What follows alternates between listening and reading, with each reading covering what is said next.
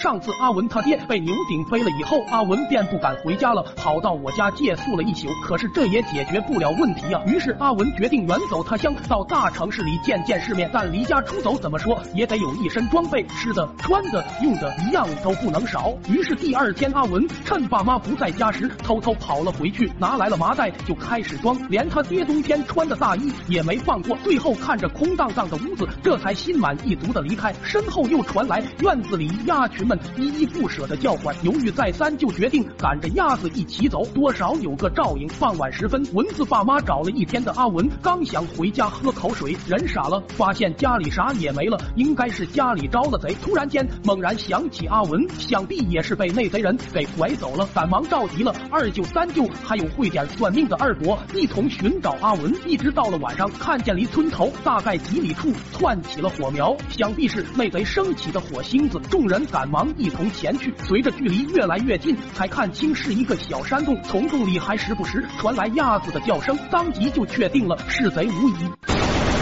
你有病吧！特么的，吓我一跳。随后三舅还有二伯负责守在洞口，阿文老爹协同二舅抄着家伙就朝洞口冲了进去。此时阿文正一脸享受的啃着腊肉，突然间阿文老爹就扛着铁锹冲了进来，面面相觑了几秒钟，指着阿文道：“这屋让你整的还特么挺温馨。”下一刻，阿文老爹的怒气就蹭蹭蹭的往上冒，随即手中的铁锹像扔标枪一样投了出去。好巧不巧，正好砸在了火堆上，火星一下子窜了出。来将一旁的大衣引燃，而鸭子们正围在大衣里面取暖。感受到高温的鸭子一下子急得向四面扑腾开来，有一只还带着火。阿文老爹也是转身拔腿就跑，脚底咣的一下，又咔嚓的一下摔了个劈叉，卡脱臼了。此时火鸭又将火苗扑腾到了他爹头上，阿文他爹的头发立刻着了。此时他爹也站不起来，就这样忍着剧痛往洞口冲。要说二伯当时也是年纪大了，听到从洞里传来的喊声越来越近，以为。于是贼跑出来了，立刻让三舅做好准备当火男。刚冲出来的一瞬间，二伯当机立断，